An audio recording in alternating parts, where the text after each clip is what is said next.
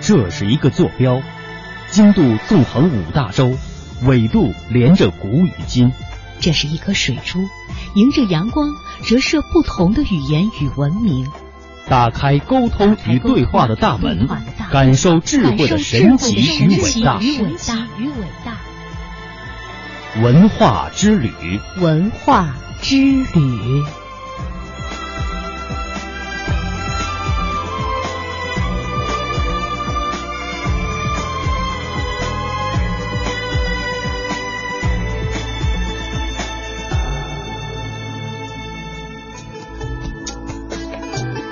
欢迎大家继续锁定收听来自于中央人民广播电台香港之声数码广播三十二台的文化之旅节目，我是文燕。各位好，我是郑博。接下来的时间，我们将会继续为大家播出系列专题节目《历史传奇》。今天要为大家介绍的是一代奇女柳如是。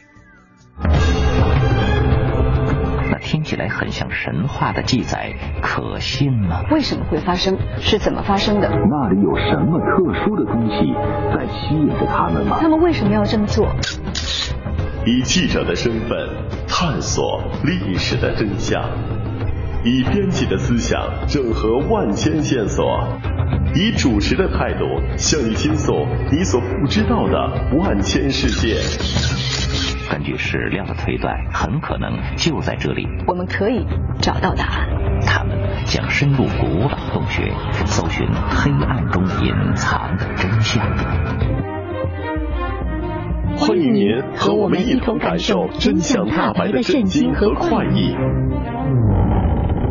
关注历史传奇，知晓历史背后的故事。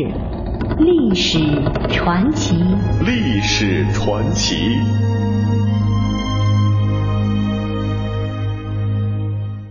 欢迎您打开今天的历史传奇。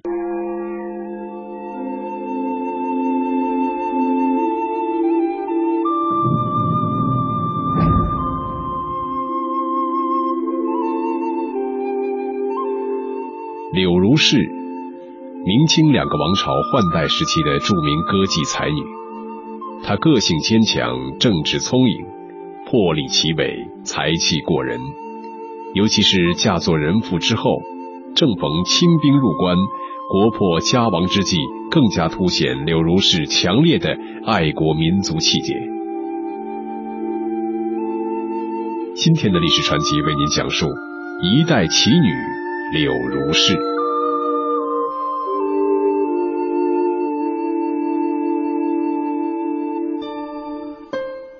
柳如是本名爱柳。因读辛弃疾的词“我见青山多妩媚，料青山见我应如是”，故自号如是。后又称河东君、迷吾君。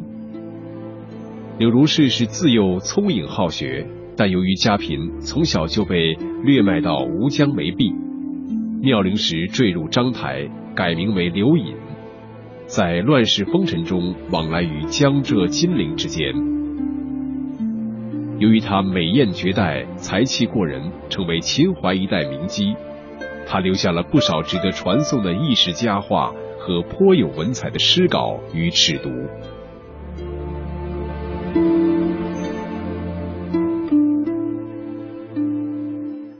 就文学和艺术才华，柳如是可以称为秦淮八艳之首。清人认为他的尺牍艳过六朝，情深班菜。柳如是还精通音律，长袖善舞，书画也很有名气。他的画娴熟简约，清丽有致，书法深得后人赞赏，称其为“铁腕怀银钩，曾将妙宗收”。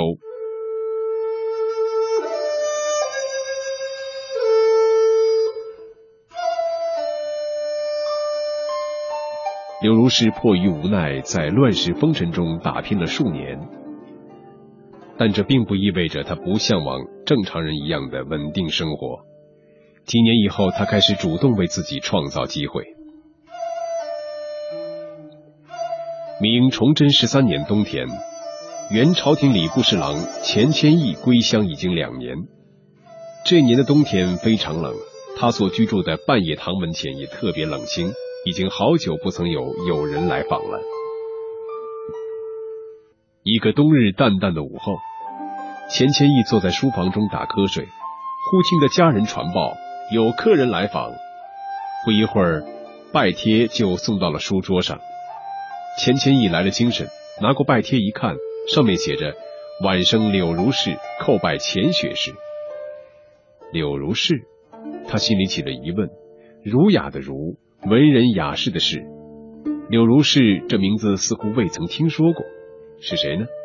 也许是慕名前来造访的无名晚辈吧。这种人钱谦益接待的不少，如今反正闲居无事，有个人聊聊也好。想到这里，于是他让家人有请来客。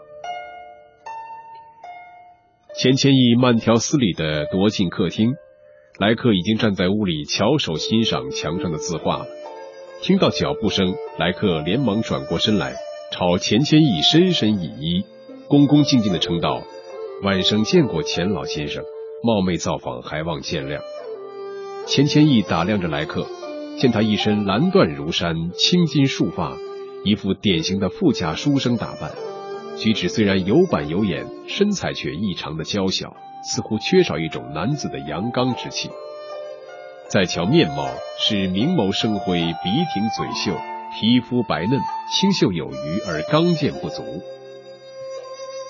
看着看着，钱谦益猛然觉得有几分面熟，可搜索枯肠，始终想不起是在哪儿见过。来客看着钱谦益若有所思的神态，不禁露出一丝狡黠的笑意，似乎猜中了主人在想什么。他也不去打听。只是轻悠悠的吟出一首诗：“草衣家住断桥东，好句轻如湖上风。近日西冷夸柳隐，桃花得气美人中。”真没想到啊，柳姑娘光临寒舍，有失远迎，得罪得罪。钱谦益恍然大悟，热情的请柳姑娘落了座，又忙着命侍婢上茶奉酒。说是要为柳姑娘驱寒消皮。原来这个女扮男装的柳姑娘，就是苏州一代名妓柳如是。说起柳如是与钱谦益的交情，那还是两年前的事情了。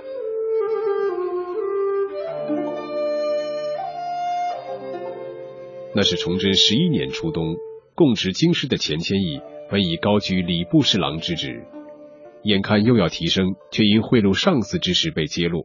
不仅受了廷杖之责，而且免去了官职，被迫返回原籍常熟。那时钱谦益已经五十七岁高龄，突遭巨变，心境暗淡悲凉，一路缓慢南归。途经杭州时，顺便前往西湖上荡舟闲游，排遣愁怀。疲倦时，便落脚在杭州名妓草衣道人家中。当时恰逢柳如是也客居杭州。是草衣道人门上的常客。那天正巧将一首游湖时即兴作的小诗搁在了草衣道人的客厅里。钱谦益无意中发现了那针诗简，便拿出来轻声诵读：“垂杨小晚绣帘东，樱花残枝叠衬风。最是凄冷寒食路，桃花得气美人中。”好清丽别致的诗句。诗词大家钱谦益不由得击节称赞，善解人意的草衣道人看在眼中，心领神会，凑过来道：“明日何不请来柳姑娘一同游湖？”钱谦益自然求之不得。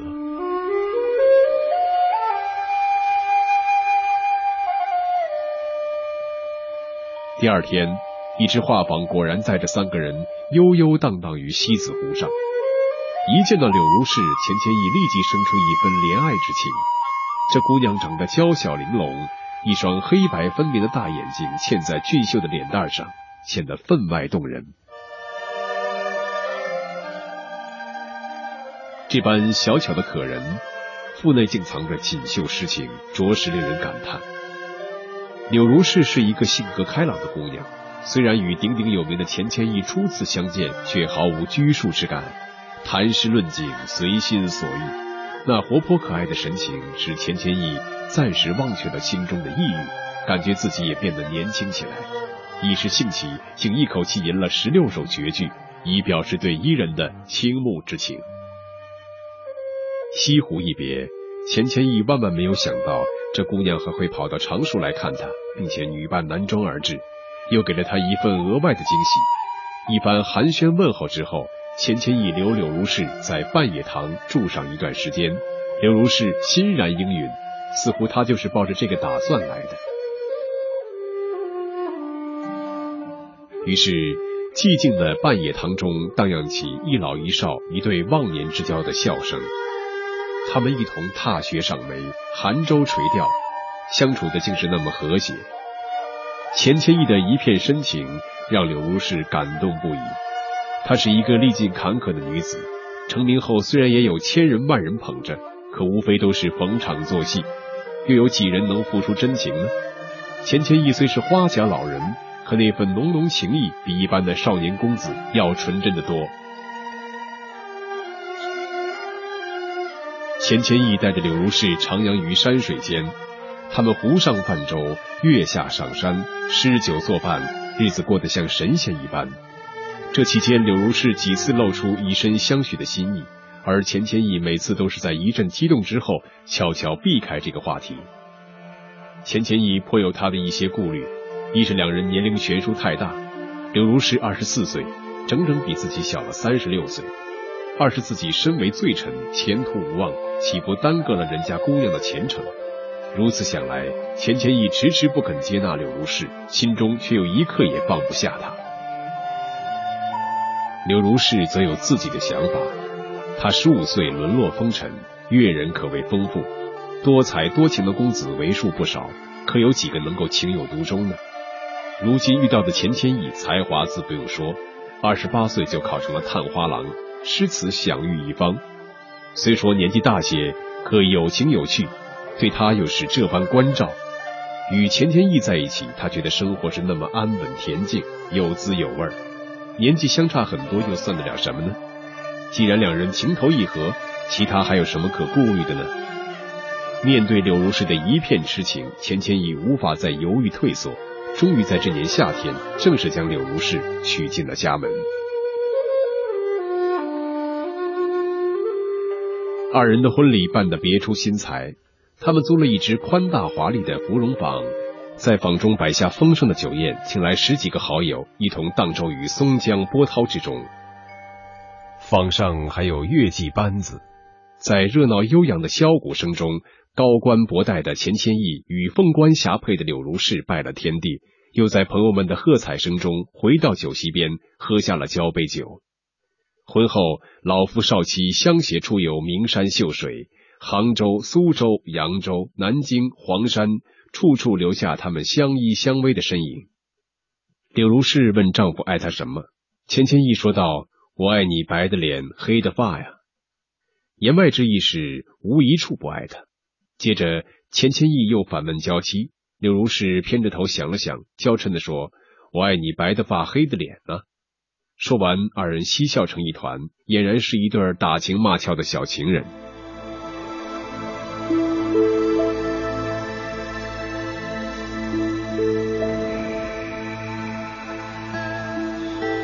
一番游历之后，由于二人都特别钟情于杭州西湖的名丽风光。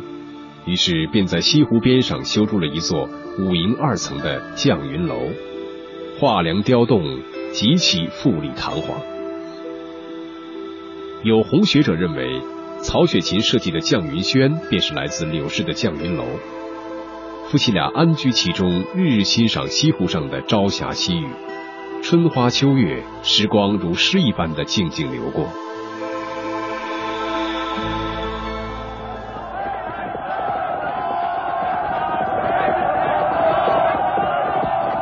随着甲申之变的发生，崇祯皇帝自缢于眉山，江南旧臣谋划着拥立新君。马士英推崇福王朱由崧，钱谦益则拥护陆王朱常范。最后，福王得势，做了弘光皇帝。钱谦益害怕新朝廷与自己过不去，就赶忙巴结当权的马士英，竟也获得了个礼部尚书之职。虽是空闲，却让他觉得安稳而风光。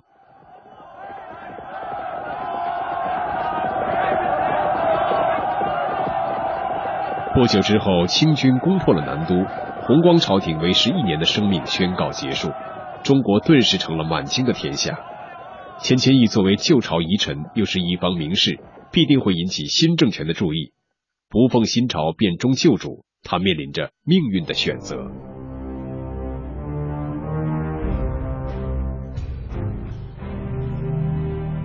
柳如是目睹了清兵破城、扫荡江南的种种惨象，内心悲愤不已。如今既然已是清朝的天下，他劝钱谦益以死权节，表示忠贞之心。钱谦益思索再三，终于点头同意了柳如是的建议。二人说好同投西湖自尽。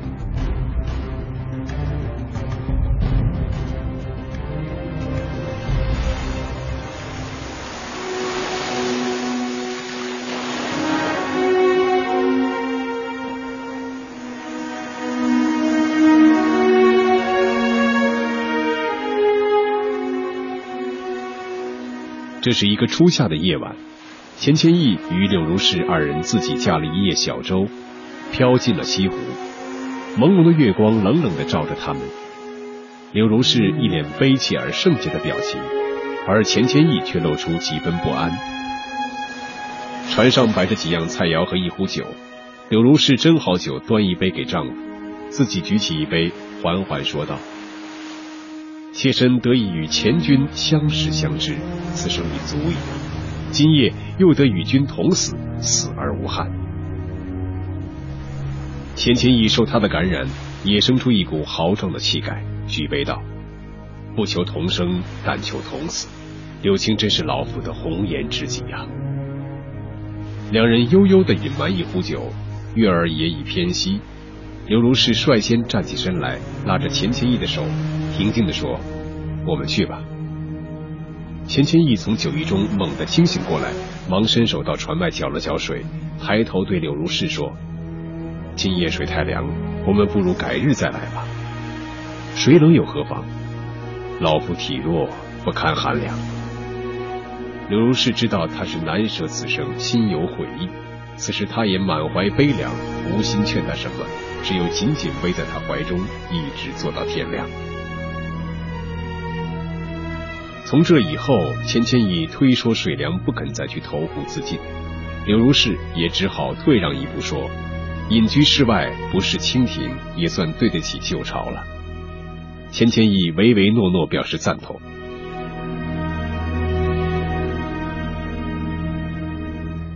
几天以后，钱谦益从外面回来。柳如是发现他竟剃掉了额发，把脑后的头发梳成了辫子，这不是降清之举吗？柳如是气愤的说不出话来。钱谦益却抽着光光的脑门，解嘲道：“这不也很舒服吗？”柳如是气得冲回了卧室。其实钱谦益不但是剃了发，甚至还已经答应了清廷招他入京为官。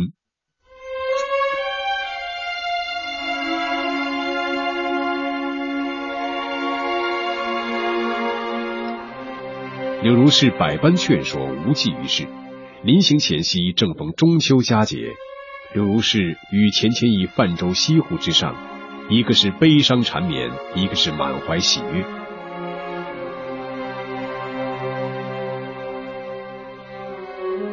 这一夜，两人与往常不一样，都默默的饮酒，很少说话。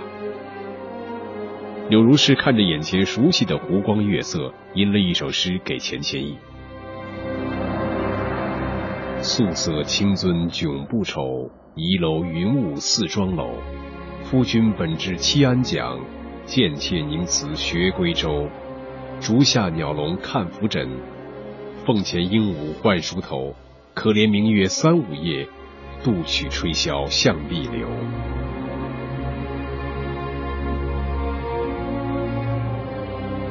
她想用柔情和宁静甜蜜的生活途径挽留住丈夫。可钱谦益一动功名之心，一下子哪里收得回来呢？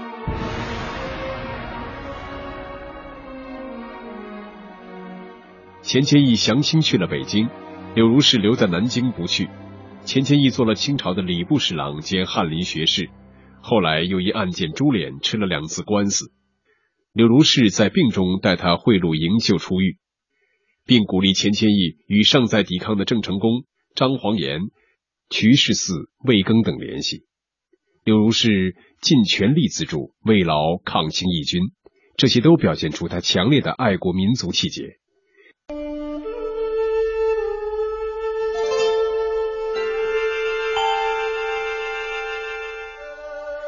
钱谦益降清本应为后世所不齿，但因有柳如是的种种异行，冲淡了人们对钱谦益的反感。钱谦益到京城后混得并不理想，他一心想着宰相的高位，最终还只是得了个礼部侍郎的闲职，不免有些心灰意冷。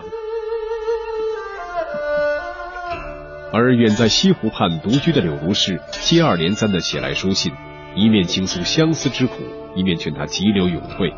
回去同他同享纵情山水之间的隐居生活。慢慢的，钱谦益动了心。他想到功名富贵贵在知足，年逾花甲夫复何求？钱谦益终于下定了决心，于是向朝廷托病辞官，很快便获得了应允，脱下官袍，再度回乡。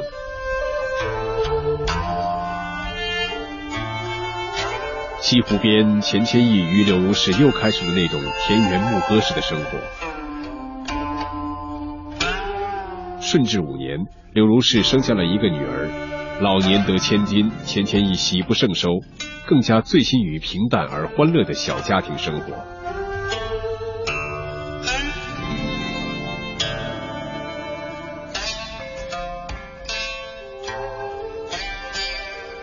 然而树欲静而风不止，就在这一年，一件飞来的横祸又落在了钱谦益的头上。他的门生黄玉琪因写诗讽刺清廷而受责，事情牵连到钱谦益身上，他被总督衙门捕入大牢。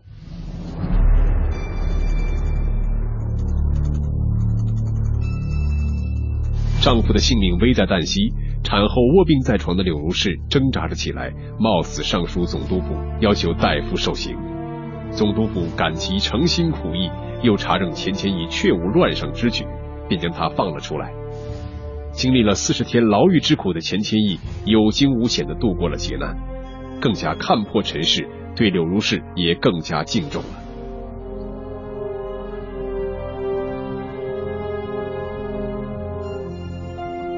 宁静的生活又过了十多年，钱谦益八十三岁那年病逝于杭州。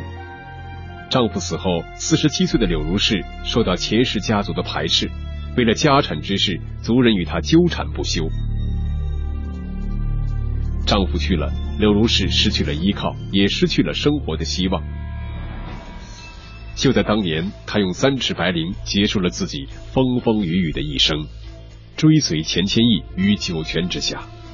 而此时，距钱谦益去世仅仅两个月，一代奇女香消玉殒。柳如是死后，不但未能与钱谦益合葬，反而被逐出钱家坟地。柳如是的墓在虞山脚下，那是一座孤坟，墓前石碑只有一米多一点，上面刻有三个字“河东君”。百步之外，钱谦益与原配夫人合葬一墓。